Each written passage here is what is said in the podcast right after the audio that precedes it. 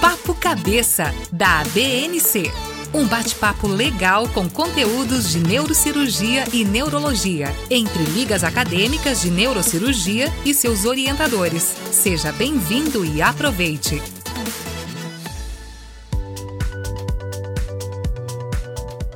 Olá pessoal, sejam bem-vindos a mais um Papo Cabeça. No episódio de hoje, discutiremos modelos multivariáveis no neurotrauma com a Liga Acadêmica de Neurociências Aplicadas da Escola Baiana de Medicina e Saúde Pública.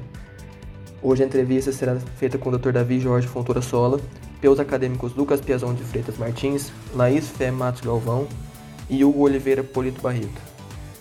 Todos aproveitem esse episódio e é isso aí, mais um Papo Cabeça está no ar.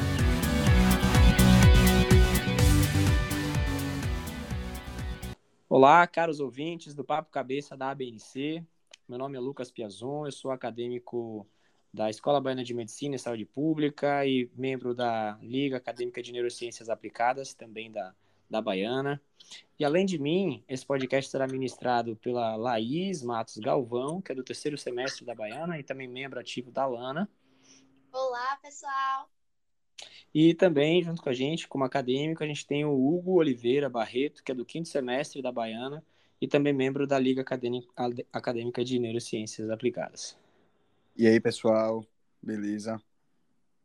Então, no episódio de hoje, nós falaremos sobre progressão hemorrágica das contusões cerebrais e o CUP Score, que é um projeto de doutorado do nosso convidado de hoje, o Dr. Davi Sola, que é médico formado pela UFBA, neurocirurgião formado pelo Hospital das Clínicas da USP. Ele faz programa de doutorado na, na USP, ele tem um Research Fellow em Cambridge, está atualmente fazendo especialização em neuroradiologia intervencionista pela USP, é fundador da página Sétimo Ano e também da página Aceleração Científica. Doutor Davi, muito obrigado pela sua disponibilidade de estar aqui conosco e principalmente trazer temas inovadores para os ouvintes da BNC. Legal, Lucas. Obrigado pelo convite, obrigado ao pessoal da organização aí desse podcast. É, enfim, estou à disposição aqui para a gente ter uma conversa a respeito desse tema e, enfim, tudo que envolve aí a, temas correlatos ao que a gente vai discutir especificamente hoje, mas em, de antemão já parabenizo vocês pela organização aqui desse, desse podcast, que certamente traz muito conteúdo interessante para o pessoal. Muito obrigado, doutor. É, então vamos começar com a pergunta mais direta ao tema. Bem, o que é a progressão hemorrágica e qual a sua relevância no cenário atual do neurotrauma? Beleza. É, então, assim, para colocar todo mundo no mesmo, na mesma página, né, dar uma, uma nivelada em relação ao que a gente está falando aqui, a gente sabe que vai ter diversos níveis de ouvintes aqui do podcast, desde acadêmicos que estão começando aí a sua trajetória na faculdade de medicina, sejam é, é, aficionados por neuro ou não, até colegas de profissão, neurocirurgiões, enfim, que já conhecem bem essa, essa entidade. A progressão hemorrágica da contusão, ela, como o próprio nome diz, é basicamente uma piora né, do componente hemorrágico, ou seja, sangue, é, de uma contusão cerebral. É, dentre vários, os vários tipos de lesão relacionadas a um traumatismo crânioencefálico, é, uma delas é a contusão cerebral. Então, a gente pode ter hematomas epidurais, hematomas subdurais, hemorragia subaracnoideia, fraturas, enfim, diversos tipos de entidades, né, diversos tipos de lesão, cada uma com seu mecanismo é, de trauma e mecanismo fisiopatológico é, próprio, né, inerente a cada um desses tipos de lesão, é, que tem evoluções diferentes, gravidades diferentes, a gente sabe disso. E quando a gente tem uma, uma lesão que é uma contusão, como o nome diz, um impacto do cérebro contra é, estruturas né, da, da, do crânio ou deslocamentos diferentes dentro da própria estrutura cerebral, você pode ter contusões, é, que são basicamente lesões intraparenquimatosas com sangramento, com hemorragia, com edema. Você tem vários componentes numa contusão. Uh, e uma coisa que não é, e a contusão cerebral, ela é uma das dos tipos de lesão cerebral mais graves, ela está relacionada a muita morbidade, mortalidade. E uma das coisas que a gente sabe que pode acontecer numa contusão é ela aumentar. Então, às vezes acontece do paciente ter uma contusão, é, um sangramento pequeno, por exemplo, na região frontal ou temporal, são as duas, os dois locais mais comuns, e algumas horas ou dias depois, esse sangramento aumenta. Né? E quando esse sangramento aumenta, isso pode levar a uma piora do quadro clínico, isso pode ser é, é, imprevisível e levar a uma, uma situação é, de um prognóstico pior, inclusive o óbito também.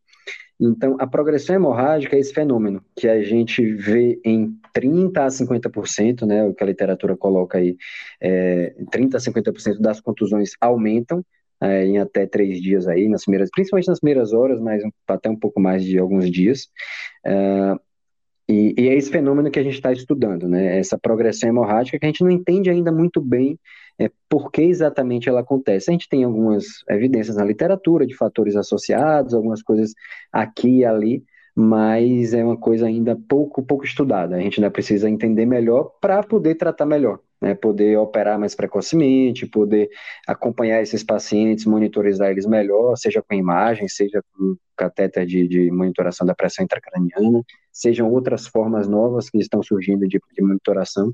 Enfim, é uma entidade que é bastante frequente, todo neurocirurgião se depara com isso quase que no dia a dia, particularmente aqueles que trabalham em situação de trauma, e a gente precisa avançar no entendimento e no manejo dessa, dessa, dessa, dessa situação, né, dessa entidade. Certo, doutor. É, uma coisa que eu, eu, gostaria de saber é por que o senhor deu um enfoque na tese do seu doutorado para o desenvolvimento de um score de prognóstico nessa progressão hemorrágica. Pronto.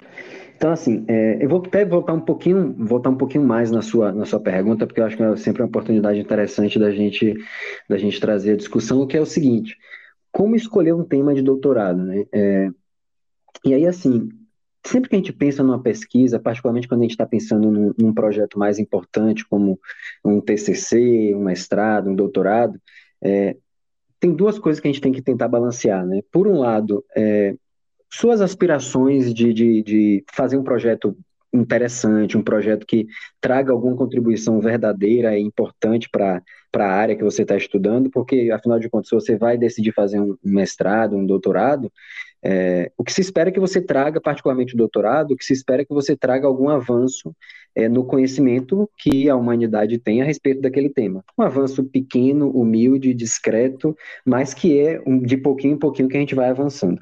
E por outro lado, né, no outro extremo aí da, da balança, um projeto que seja pé no chão, factível, possível de ser realizado nas suas condições materiais e de tempo é, que você tem disponível. Então, é, como é que, por que, que eu escolhi esse, esse tema? É, desde a época de faculdade eu, eu, já gostava de neuro e da parte de urgências, emergências, e obviamente aí que a neurotraumatologia é um tema que se encaixa bem nesse contexto de urgências neurológicas. É, é uma epidemia, é uma, não vou dizer pandemia, porque é, é um, uma, um, tipo de doença que é muito mais frequente em países subdesenvolvidos em desenvolvimento, o Brasil entre eles, né? no Brasil a gente pode dizer que é uma epidemia. Então, sempre tive muito contato desde a época da graduação com neurotrauma e durante a residência também. Né, a residência de, as residências de neurocirurgia em geral têm muito contato com neurotrauma. É onde o R1, o R2 vão ali estar tá no dia a dia, aprender começar a aprender mais sobre o manejo neurocirúrgico de fato. É, mas o neurotrauma, ele é visto, ele é meio que patinho feio ainda na área da neurocirurgia. É uma área que é tida como de menos valor, fica ali pro recém-formado pegar plantão na urgência, às vezes operar de qualquer jeito, é, achar que é uma coisa muito simples, é chegar, abrir a cabeça, tirar o hematoma e acabou, e fecha, e, e seja o que Deus quiser, é muito grave, pode morrer mesmo. Então, é uma área que e por ser de país subdesenvolvido e em desenvolvimento, é, é, relativamente pouco estudada em relação a, por exemplo, neoplasias, né, tumores, sejam benignos ou malignos, aneurisma, que não respeita a cor, credo, classe social, e por aí vai. Então, o neurotrauma tem esse, esse tem assim, um interesse que já vem histórico é, meio assim na trajetória, é uma área que, que me interessa. É, tem uma, uma janela aí, vamos dizer assim, de oportunidade de você estudar algo que poucas pessoas estudam e possibilidade, justamente por isso, de você produzir coisas que sejam é, de similar competitividade em termos globais. Por quê? Porque a gente tem pacientes, tem essa doença muito frequente, infelizmente, mas é uma, uma possibilidade de você competir com a produção científica internacional, porque internacionalmente é difícil você competir com a produção em tumores, em neoplasia, em aneurismas, em funcional, porque eles têm mais dinheiro que a gente, eles têm tanto paciente quanto a gente, tem mais organização, enfim. Então é uma área que é atrativa por diversos motivos, mas tem esse interesse pessoal meu, além de tudo isso que eu que eu comentei. E aí a gente chega para a situação do, é, do score de risco e da contusão. Então, esse, é um, esse fenômeno que eu expliquei da progressão hemorrágica, ele é um fenômeno que é frequente, é, ele é um fenômeno que fica muito no achismo, e você percebe isso durante a sua formação que fica muito no achismo, é, de coisas do tipo, ah, contusão temporal, ela pode aumentar. E aí você assume uma postura que não é a postura mais adequada do ponto de vista científico, de achar que, por exemplo, toda contusão temporal ela vai aumentar, ou achar que toda contusão em outra localização não aumenta, ou achar que um paciente que tenha hemorragia subaracnoide tem, vai aumentar a contusão e os que não têm não vai aumentar. Ou seja, essa postura que eu vou chamar aqui de univariada, de achar que algumas coisas são determinísticas em, de, em determinar né, um pleonasmo é, um, um, a evolução de alguma coisa, isso a gente sabe que não é assim que a medicina funciona, não é assim que os sistemas biológicos funcionam.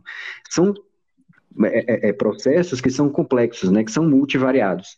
Não à toa a gente tem uma série de, de, de scores de risco é, na medicina que a gente utiliza no nosso dia a dia né, na medicina intensiva, você não avalia só a idade, ou só a transaminase, ou só a creatinina do paciente, você analisa uma série de fatores para você tentar estimar melhor a evolução do paciente. Quando você tem uma hemorragia é, espontânea intracerebral, você tem o ICH score, que vai lhe dar uma probabilidade de óbito ou não desse paciente. No próprio TCE, lato senso, você tem é, scores de risco, como crash, como impact, que vão, de forma multivariada, te dar uma melhor estimativa para você conversar com o familiar, conversar com o paciente, conversar com a equipe, definir como é que vai ser o cuidado desse paciente, baseado em uma informação melhor. Para a progressão hemorrágica de contusão, a gente não tem isso. A gente tem informações é, é, aqui e ali, como eu falei, bem assim esparsas, de fatores que parecem estar associados. Localização temporal, hemorragia subaracnoide, tempo desde o trauma, enfim, algumas coisinhas aqui e ali, mas não um trabalho prospectivo, ou seja, que acompanhou os pacientes é, desde o trauma e a sua evolução ao longo dos, dos primeiros dias, e com um N de paciente bom, né, com centenas de pacientes, para você tentar, e é isso que eu quero tentar fazer, é, criar um score de risco multivariado para a gente ter uma previsibilidade melhor de quais pacientes vão piorar a contusão, vão aumentar a contusão e quais não. E aí você consegue fazer melhor é, coisas do tipo, ah, o paciente vai operar um epidural e ele tem uma contusão pequena ali próxima. Será que vale a pena eu já operar essa contusão, mesmo que ela ainda seja pequena, porque eu sei que ela tem um alto risco de aumentar? Ou não, é um risco baixo de aumentar e é melhor eu não abrir aquela dura mater, porque abrir dura mater aumenta o tempo de cirurgia, aumenta o risco de infecção, de fístula, etc. Deixa ela lá porque o risco de ela aumentar, de ela aumentar é pequeno. Ou um paciente que ele está razoável é, e eu estou na dúvida se eu interno ele na UTI ou não, se eu sei que o risco de aumentar a contusão é maior, eu vou ser mais incisivo em querer que esse paciente vá para a UTI, eu vou ser mais incisivo em cobrar uma tomografia de controle ou fazer outro método de, de, de análise, né, que possa me dar informações sobre a evolução do paciente, enfim, coisas desse tipo, é, é, um score como esse é o que eu espero que, que mude, então, trazer uma melhor racionalidade nas condutas para a gente, né. Entendi, muito interessante. É, aproveitando, doutor, que o, que o senhor falou bastante sobre os scores, o senhor poderia nos dizer quais são os scores preditores da gravidade hoje no neurotrauma que são mais utilizados? Boa. Então, eu citei rapidamente, né? Vou falar um pouquinho mais deles. Então, o, o, os principais, os dois principais são o crash e o impact.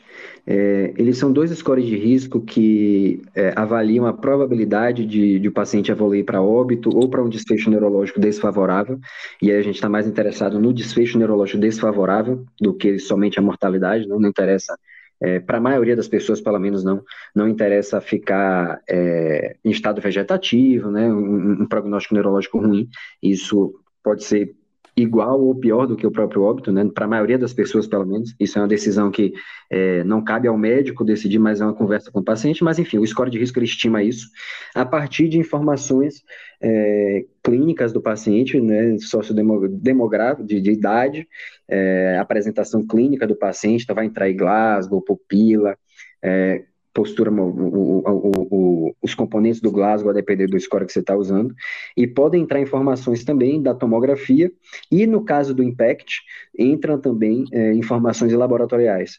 Então, no CRASH, a gente entra informações do paciente, informações da tomografia, é, e eles têm a opção de você usar a tomografia ou não, porque tem situações de países subdesenvolvidos que às vezes nem tem a tomografia no atendimento inicial. É, e no IMPACT, particularmente, tem o, o, a informação laboratorial também, é, particularmente de glicemia e hemoglobina. Então, são os dois principais scores. Se tem outro, sinceramente, eu nem me lembro, porque os únicos dois, os dois que são realmente feitos para esse objetivo, com milhares, com N amostral, que são de milhares, dezenas de milhares de pacientes, são esses dois, é, são bons, são bons scores prognósticos, e é o que é bem consolidado na literatura. Então, para quem aí estuda neurotrauma, quem aí está começando a aprender sobre neurotrauma, dá uma olhadinha, vê os trabalhos originais, porque é bem interessante você entender como é que foi feito esses scores, como é que funciona um trabalho de criação de um score de risco. Muito legal, doutor. É, gostaríamos de saber agora mais sobre o seu estudo. O que teria de inovador um novo score de prognóstico da progressão hemorrágica das contusões comparado aos scores que já são publicados? O que a literatura traz sobre a progressão hemorrágica das contusões? Legal. Então, assim, é, esses scores de risco que eu comentei aqui, e para ficar clara a diferenciação, eles são scores para qualquer tipo de TCE. TCE leve, moderado, grave, com ou sem contusão, com ou sem qualquer tipo de, de lesão.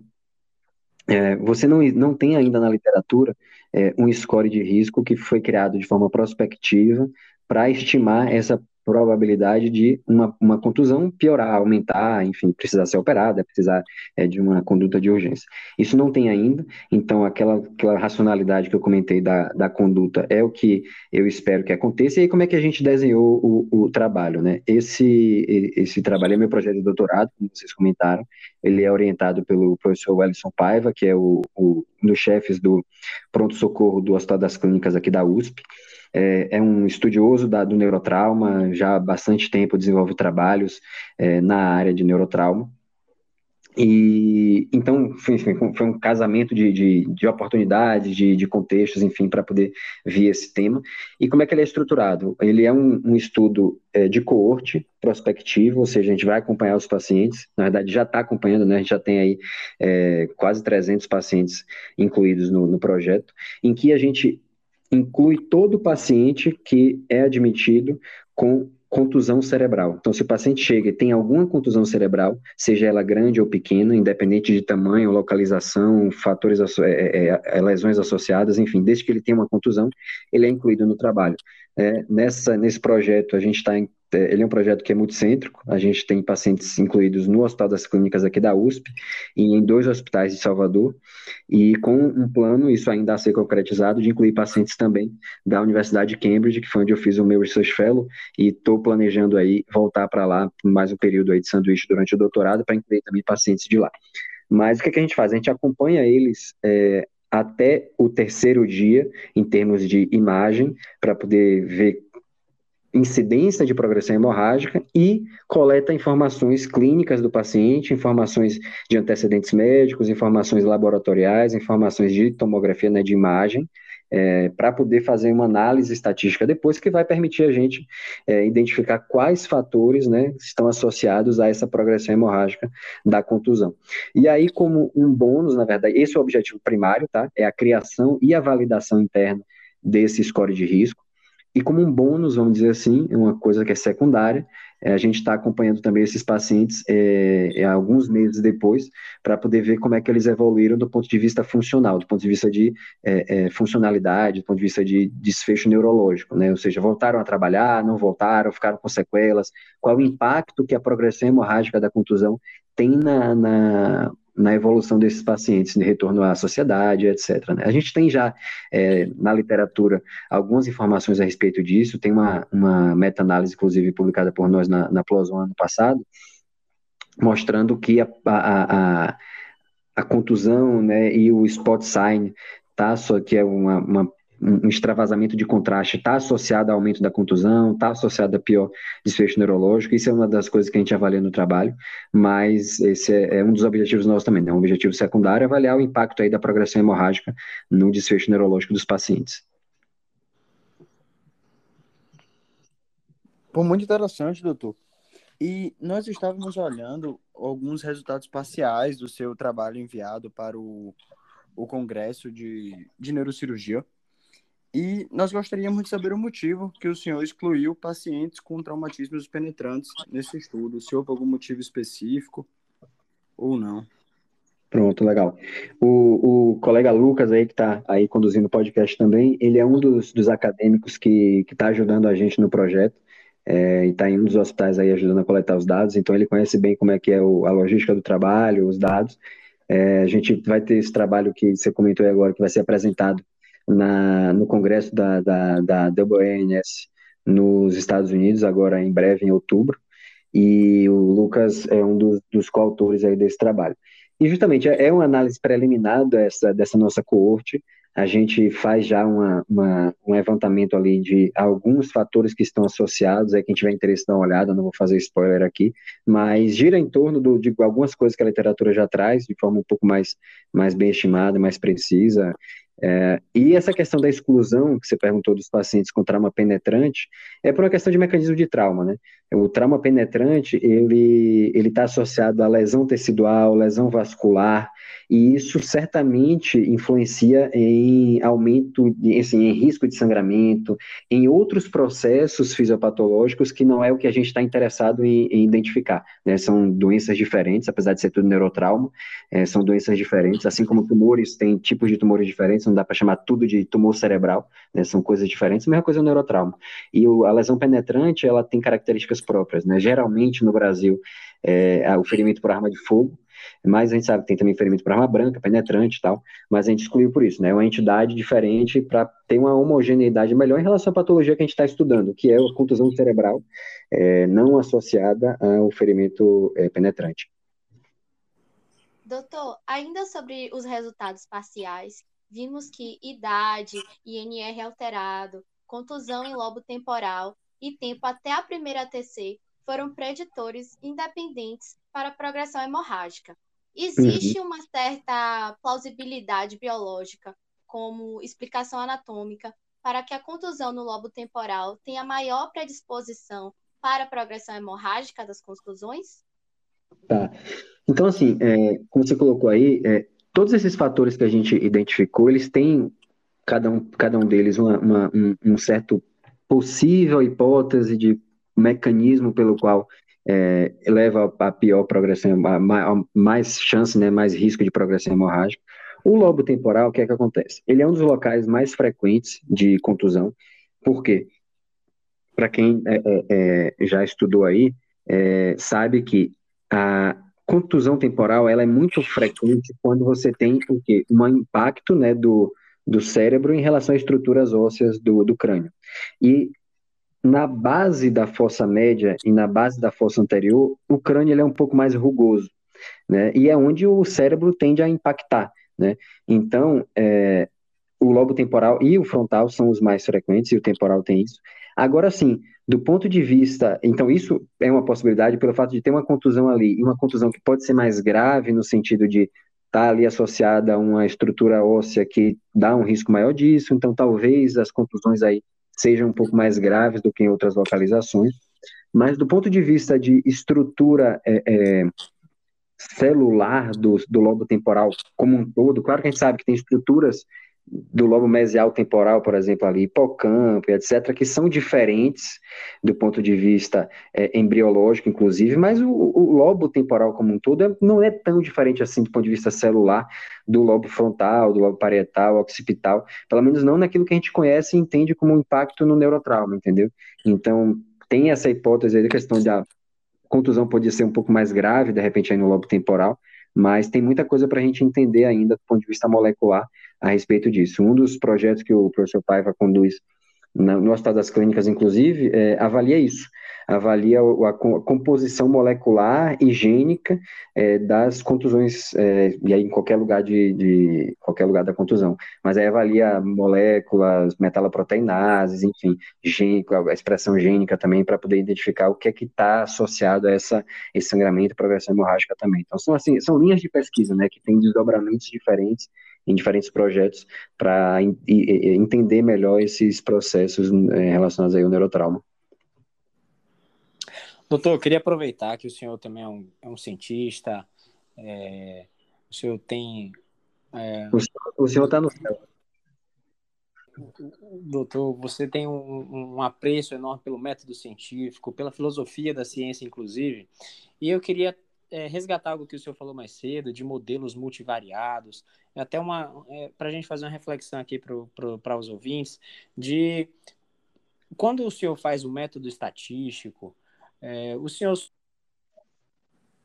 para o modelo do, do score prognóstico, aquelas variáveis que tiverem significância no modelo multivariado? Tá. Então, como é, o que, é que acontece? É, aí eu vou ter que voltar um pouquinho para responder um pouco melhor a, a, questão. Quando a gente vai fazer um, um score de risco e, e, um modelo multivariável como, como um todo, como é que é? Né? O modelo multivariável, é, de forma simplificada, o que é que ele é? É como se a gente botasse de um lado da equação o desfecho que a gente quer estimar, isso pode ser óbito, pode ser, no caso aqui, progressão hemorrágica da contusão, pode ser infarto, pode ser insuficiência cardíaca, pode ser insuficiência renal, pode ser, enfim, uma evolução é, é, sobrevida no câncer, vários tipos de, de, qualquer situação clínica que seja importante tentar prever, a gente pode botar de um lado da equação.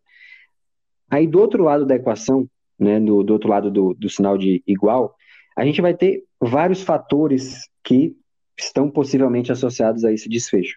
É como se a gente botasse tudo no liquidificador e soubesse ali qual é o efeito geral de todas essas variáveis. Isso seria uma simplificação do, de o que é um modelo multivariável. É você tentar entender quais variáveis se associam a um determinado desfecho, né? E o peso de cada uma delas. Qual é o peso de cada uma delas na predição, na evolução para aquele desfecho. Como é que a gente chega nesse modelo? Né? Essa que é, esse que é o pulo do gato.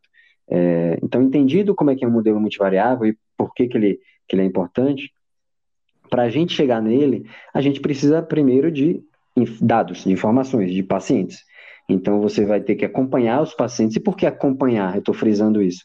Porque acompanhar os pacientes do ponto de vista prospectivo, ou seja, incluir o paciente agora e acompanhar daí para frente, você tem qualidade dos dados melhor, você sabe realmente com mais clareza e credibilidade e fidedignidade que é, aquele dado é verdadeiro, que aquele dado é o correto.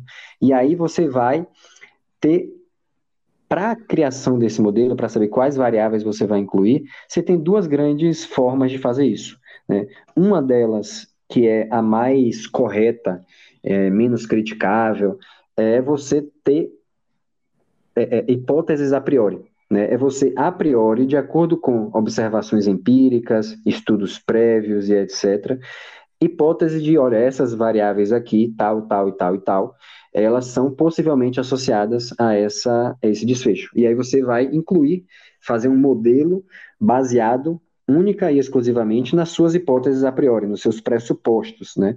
É, naquilo que você acredita como é, que pode ser verdade, você vai verificar ali no, no modelo.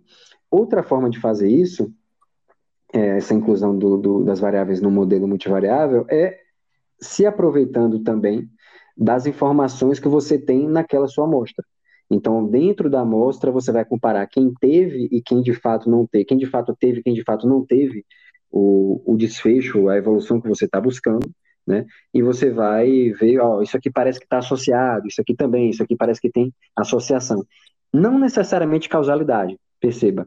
Uma coisa é eu dizer que A causa B, ou seja, A está diretamente causando B por algum mecanismo, seja ele qual for. Outra coisa é eu dizer que está associado.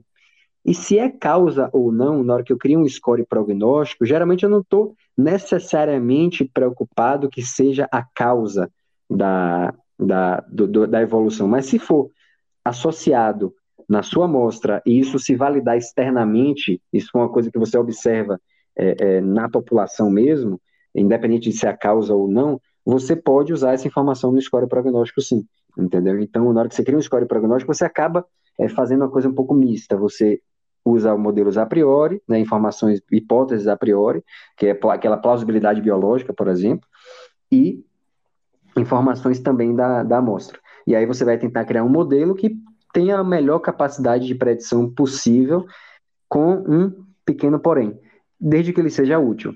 Não adianta você criar um score prognóstico que seja perfeito, mas ele dependa de uma avaliação genética que você só consegue fazer num hospital privado de São Paulo e seja o único lugar e ele manda para fora o internacional para poder avaliar para depois dizer o resultado. Aí não funciona, não serve. Então o modelo ele tem que ser útil.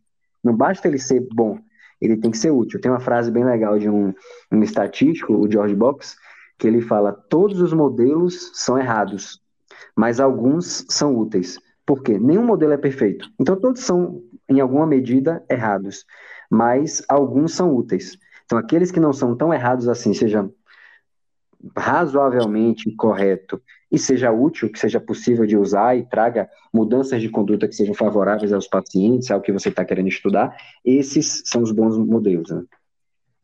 Entendi. Isso é muito importante para tornar até as condutas mais pragmáticas, né? Principalmente na, na área da, do neurotrauma, que como o senhor mesmo disse, como você mesmo disse, me desculpe que o senhor está no céu, na verdade, como, como você mesmo disse, que o neurotrauma é como se fosse o patinho feio, né? É, patinho e, feio. E, e, ainda no neurotrauma, eu percebo que tem muita zona de penumbra, assim, de evidência para tomada de conduta, principalmente quando se opta por não operar, né? eu vejo que muitas vezes é, o, o, paciente poderia ser abordado, poderia ter, ter, um desfecho melhor e previamente, talvez, a conduta da equipe é de não operar e, eventualmente, o paciente iria piorar de toda forma, né? Aquele conceito de não, o paciente não tem prognóstico e é, evita-se abordagem, evita-se é, é, é, expor o paciente a um risco, só que, é, eventualmente, com um score como esse, por exemplo, de mostrar uma probabilidade de aumento, ele pode ser abordado previamente e assim né, evitar um, um, um, desfecho pior. E é. dentro dessa, dessa linha, eu queria que o senhor cita, você mostrasse outras áreas da, do neurotrauma em específico que também são zonas de penumbra, assim, de evidências para tomada de conduta na neurocirurgia. Beleza. Primeiro eu vou comentar sobre isso que você falou, e, e comentar um aspecto a mais aí do, do nosso projeto, que é o seguinte, é, medicina, ela é basicamente escolher o melhor caminho, né? O MEDERI, de onde vem medicina, ele é escolher o melhor caminho, né? O significado. E o tempo todo a gente está fazendo isso, fazendo julgamentos, fazendo, é, de, tomando decisões, né, com base nos nossos julgamentos, claro, é, a respeito de qual é a melhor conduta, fazer A ou B, dar essa medicação ou não, operar ou não, operar ou dar remédio, enfim, por aí vai.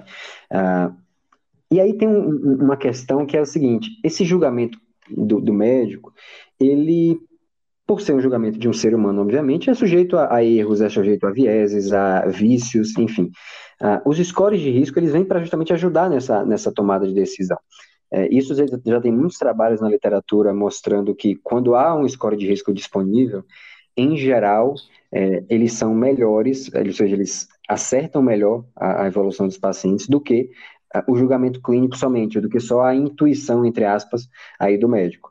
Não é dizer que a experiência do médico não tenha valor, né? Tem algum valor? Tem, claro que tem, né? É, é, um médico que é bom tecnicamente, que é experiente, ele em geral é um pouco melhor do que aquele médico que acabou de se formar, que ainda não tem experiência. Então tem um certo valor da experiência, claro que tem. Ninguém nunca pode negar isso. Agora a gente tem que entender que o método estatístico, as informações como score de risco, eles vêm para ajudar, né? É, é, como o robô também, né? É, as máquinas, os robôs, eles vêm não para substituir o médico. O médico nunca vai ser substituído, não vai. Essa é uma ilusão que, um medo irracional que alguns têm, é, vai ajudar em muita coisa, vai mudar algumas relações médicas, possivelmente sim, mas não substituir completamente. Né? Então, o médico, ele, ele não é que ele tem que ser melhor do que a máquina. Não, a máquina vai ser melhor do que um ser humano, mas um ser humano com a máquina sempre vai ser melhor do que uma máquina isoladamente. Então, é entender esse aspecto e não ver esses, os scores de risco como uma negação do valor da intuição, do, da experiência, enfim, mas como uma coisa a mais, né? É, então, neurotrauma, concordo contigo, é, é uma situação, é, é uma área com, um patinho feio, ainda, ainda tem muito espaço para melhorar algumas condutas. E uma delas, por exemplo, é a própria é, é, medição da pressão intracraniana. Né? A pressão intracraniana, a gente pode dizer que é o santo graal da neurocirurgia. Né? Várias doenças neurocirúrgicas, é, não só neurotrauma, mas HSA, neurisma, tumor, é, enfim, tem várias patologias, elas têm como via final de causar morbidade, mortalidade, enfim, as sintomas, o, a o aumento da pressão intracraniana. E é um, uma entidade que a gente tem algumas opções de, de repente, um remedinho para fazer é, é, aqui ou ali, e aí a, a, o grande astro é, é a, a, o corticoide, né? é um astro, mas também é um vilão. E a própria decisão de usar ou não uma determinada medicação para pressão intracraniana, e mais do que isso, quando monitorizar um paciente vítima de neurotrauma, né, para entrar diretamente na pergunta que você fez, é, com monitor de pressão intracraniana ou não, é uma decisão que, na verdade, ainda não está bem estabelecida. Né? A gente acaba fazendo em muitos pacientes baseado em séries de casos, em estudos observacionais. O único estudo randomizado é, de melhor metodologia que houve até hoje é, ele foi negativo em termos de mostrar uma, um benefício de você monitorizar a pressão intracraniana, mas é uma coisa que, para quem trabalha na área neurocirúrgica, é difícil você não achar que a, a, a, monitoração da pressão tem algum efeito. Eu, particularmente, acho que sim, tem algum benefício, mas a gente precisa entender melhor quem são de fato os pacientes que se beneficiam disso, quem é de como deve se manejar de fato a pressão intracraniana. O próprio ponto de corte, ele até pouco tempo atrás, a gente era muito quase que certo, vamos dizer assim, entre aspas, de que a 20 é um ponto de corte para você tratar uma pressão intracraniana elevada, né? Uma pressão acima de 20 milhões de mercúrio. Hoje isso está mudando.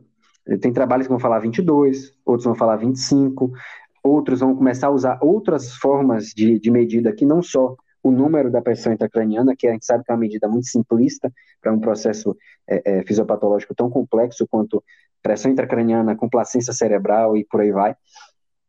Então, é, isso por si só é um, uma situação que é pouco, é, a gente tem poucas evidências do, do que fazer. Ah, fratura fundamento. Né? Fratura fundamento a gente opera, né? resolve ali o fundamento, mas qual o melhor momento para operar uma fratura fundamento? A gente não, não tem um nível de evidência muito bom a respeito disso, né? É melhor naquele momento inicial, para você corrigir é, é, é, lesões de envoltórios, diminuir o risco de infecção, mas o paciente está mais grave, então ele pode ter uma evolução pior porque a cirurgia foi feita no momento em que ele está metabolicamente é, é, em estresse, ou é melhor eu aguardar quando ele estiver clinicamente mais estável e aí sim operar uma, uma, uma fratura é, a fundamento? É uma, uma resposta que a gente não tem exatamente ainda. Tem equipes que fazem de um jeito, equipes que fazem de outro. Craniotomia, craniectomia descompressiva para tratamento de hipertensão intracraniana é, no neurotrauma. A gente ainda também não conseguiu estabelecer bem qual é o real papel dela, em que tipo de paciente a gente deve usar. Cranioplastia, uma vez feita a craniectomia, né, ficou sem o osso. Né? Então, para quem é, é, é, estudante aí, craniectomia é quando a gente faz uma cirurgia para tirar um pedaço do osso, para diminuir a pressão dentro do crânio, o cérebro poder é, é, é, expandir sem comprimir as estruturas lá dentro. A cranioplastia é justamente você recolocar, refazer, né, fazer a plastia uh, desse, dessa, desse, dessa, desse crânio. E a gente está aprendendo que a cranioplastia não é só uma questão estética e nem só uma questão de proteção mecânica, mas está relacionado à hemodinâmica da circulação licórica, está relacionado a funcionamento cortical, está relacionado à funcionalidade. Né? Tem um trabalho que a gente, por coincidência, submeteu hoje para publicação, justamente com os resultados aqui do HC, sobre a evolução neuropsicológica dos pacientes que foram submetidos à cranioplastia, e a gente mostra isso. Foi, não foi só neurotrauma, foi TCE e AVC, mas foi, mostrou um resultado positivo em termos de melhora funcional dos pacientes, independente de idade, independente de tempo de evolução para a maioria dos desfechos neuropsicológicos. Então, é, isso está ficando cada vez mais claro. Faltam evidências de melhor nível, mas aos pouquinhos a gente está chegando lá. Muito bacana, doutor. É sempre bom a, a, conversa contigo, que a gente nunca se limita ao tema específico da neurocirurgia, que muitas pessoas aqui gostam, ciência também, vem com muita força sempre nas conversas contigo. E até uma curiosidade que eu tenho para perguntar, que eu nunca perguntei para você, o Not Exactly Brain Surgery, que é o seu subtítulo até do blog, uhum. vem disso? É, ele é uma, uma, brincadeira, justamente. O, o Not Exactly Brain Surgery, né, é não exatamente neurocirurgia, isso vem de uma, uma piada, né? Tem. É, é, eu não sei exatamente quem criou isso originalmente, mas o pessoal brinca com isso que assim, um neurocirurgião, né, falando, é, sei lá, de um de um piloto de Fórmula 1. O cara, ah, é, botar a Fórmula 1 é difícil, é complicado, né, para todo mundo, mas não é exatamente neurocirurgia cerebral, né? Not exactly brain surgery, como se, ah, não, neurocirurgia que é o mais difícil de todos. Aí tem até uma brincadeira também com rocket science, né? E, e aí eu brinco com o Not exactly brain surgery, porque muita coisa que a gente faz é, e que eu busco fazer em neurocirurgia, é, não é exatamente você é a neurocirurgia em si, a técnica cirúrgica, mas é esses, entre aspas, é, é, essas adjacências, essas coisas que andam junto, é, mas que faz toda a diferença, às vezes muito mais diferença do que a própria técnica cirúrgica, do que a própria neurocirurgia, mas a forma de você manejar o paciente no pré-operatório, pós-operatório, intraoperatório, enfim, outras coisas que not exactly brain surgery, né? Então é uma brincadeira aí com essa, com essa brincadeira que já existia. Excelente. Doutor Davi, eu vou aproveitar a oportunidade para o senhor falar os arrobas das páginas, né? Com certeza a maioria dos ouvintes aqui já devem conhecer o sétimo ano, né? Mas é, convido a todos a conhecerem o sétimo ano, quem ainda não conhece, né?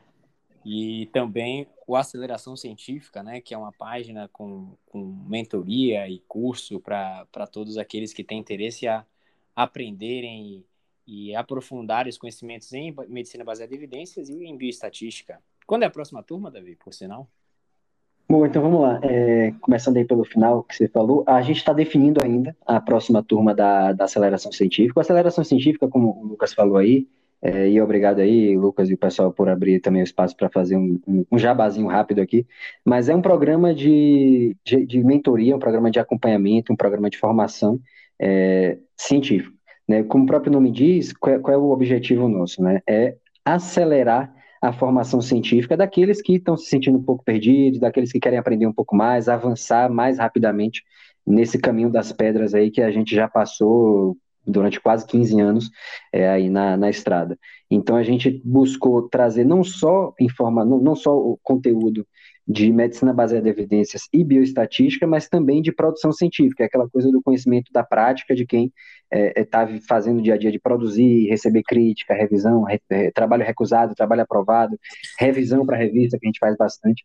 Então, a gente traz aí, poderia dizer assim, que esses três pilares, né, de é, medicina baseada em evidências, bioestatística e a produção científica na prática.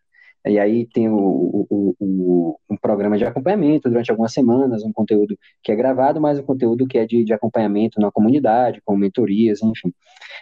a, próxima, então, a próxima turma ainda não está definida, a gente ainda está a, a, definir, a gente sempre se dedica 100% aí a cada uma das turmas antes de começar a planejar de fato a próxima.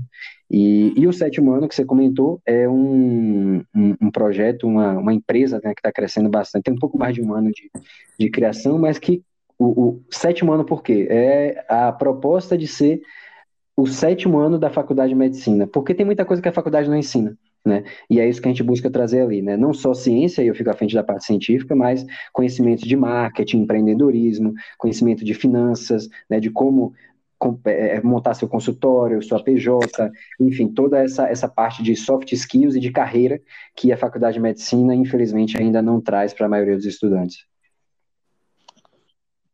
E eu indico muito para todos. Faço parte dos dois, é uma, um, um, combinado muito bacana.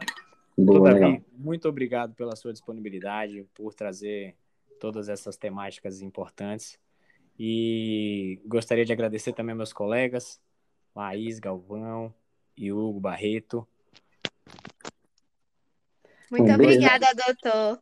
Foi um ótimo prazer estar aqui hoje. Muito obrigado, doutor, pela sua presença. É, foi um prazer estar aqui conversando com vocês. Bate-papo muito legal. Valeu, pessoal. Obrigado aí pelo convite mais uma vez, Lucas, Laís, Hugo. Parabéns aí pela condução e agradecer também a BNC aí pelo, pelo podcast. Muito legal, pessoal. Uma boa noite a todos os ouvintes, ou bom dia, boa tarde, dependendo do horário que vocês estão ouvindo. E peço para vocês acompanharem novos episódios do Papo Cabeça aqui nesse podcast e também acompanhem novas é, publicações e novidades pelo Instagram da arroba ABNC. Valeu, pessoal. Um abraço. abraço. Valeu. Valeu, pessoal. Essa foi a edição da semana do Papo Cabeça ABNC. Fique ligado, todas as terças um novo episódio. Até a próxima. Apoio Hospital Inc.